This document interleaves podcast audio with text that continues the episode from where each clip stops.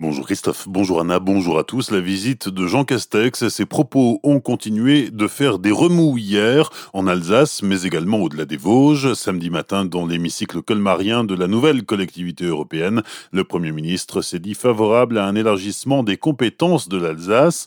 Il est même allé plus loin en se prononçant contre l'aberration à ses yeux d'avoir créé ces grandes régions en 2015. Lundi matin, sur Public Sénat, Frédéric Bierry, qui préside la nouvelle CEA, s'est exprimé en faveur d'un démembrement de la région Grand Est. Pour lui, département et région pourraient bien à l'avenir ne faire qu'un en Alsace. Frédéric Bierry cette déclaration que j'ai pu faire, elle, n'est pas nouvelle hein, pour moi. Depuis 2015, euh, au regard des attentes des Alsaciens, on a toujours défendu la même ambition, c'est que l'Alsace retrouve euh, son organisation à l'échelle attendue, c'est-à-dire qu'elle redevienne une région Alsace à part entière.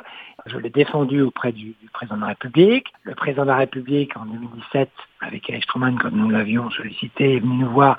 Il a compris le désir d'Alsace, mais il n'a pas voulu franchir l'étape de recréer la région Alsace. Donc on avait à ce moment-là deux options. Soit il ne se passait plus rien, soit essayer d'avancer. Nous avons trouvé ce compromis de la création de la collectivité européenne d'Alsace, qui n'est plus complètement un département, enfin deux départements, mais euh, une collectivité qui a des compétences supplémentaires. Donc je pense que c'était déjà la renaissance institutionnelle du territoire alsacien. Ce qui se passe, c'est qu'il y a eu une expression forte du Premier ministre, qui a dit tout ce que beaucoup en pensent tout bas, que les grandes régions n'ont pas forcément de pertinence. Dans son esprit, l'Alsace avait particulière à, être une région. Des propos recueillis par Franquiel. Vous pouvez retrouver l'intégralité de l'entretien avec Frédéric Bierry sur notre site azur-fm.com dans la rubrique Actualité régionale.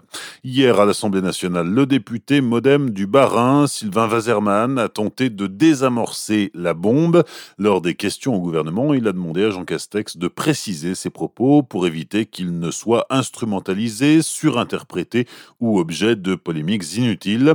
Ce à quoi la ministre de la Cohésion des Territoires et des Relations avec les collectivités territoriales, Jacqueline Gouraud, a répondu pas de démembrement de la région Grand Est, pas de collectivité à statut particulier. Fermez le banc, a tweeté Jean Rotner. Sur le front de la pandémie, le nombre de malades de la Covid-19 hospitalisés en Alsace continue d'augmenter. Ils étaient 1148 hier soir, selon Santé publique France, qui déplore encore 18 décès liés au coronavirus dans les hôpitaux alsaciens hier. 130 malades sont en réanimation. À Colmar, la clinique du Diaconat a fermé son hôpital de jour depuis le 19 janvier et pour une durée indéterminée face aux absences et aux maladies, tandis que l'unité gériatrique Covid nécessite beaucoup de personnel. La direction a dû se réorganiser et peine à recruter des remplaçants, surtout chez les infirmières. Des infirmières, il y en avait dans la rue hier à Strasbourg, aux côtés des enseignants, assistants d'éducation, étudiants ou chercheurs. 700 personnes ont manifesté pour réclamer de meilleures conditions de travail, une revalorisation salariale, mais surtout pour être respecté par le gouvernement.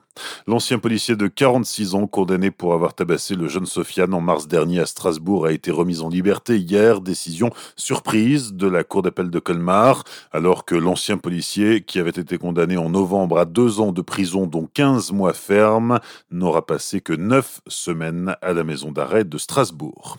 Enfin, un mot de basket. La SIG s'est inclinée hier en Lituanie face au Ritas Vilnius 81-77. Avant la rencontre, les Strasbourgeois étaient déjà pour la deuxième phase de la Champions League, mais ils sont battus alors qu'ils venaient d'enchaîner une série de six victoires. Bonne matinée et belle journée sur Azure FM, voici la météo.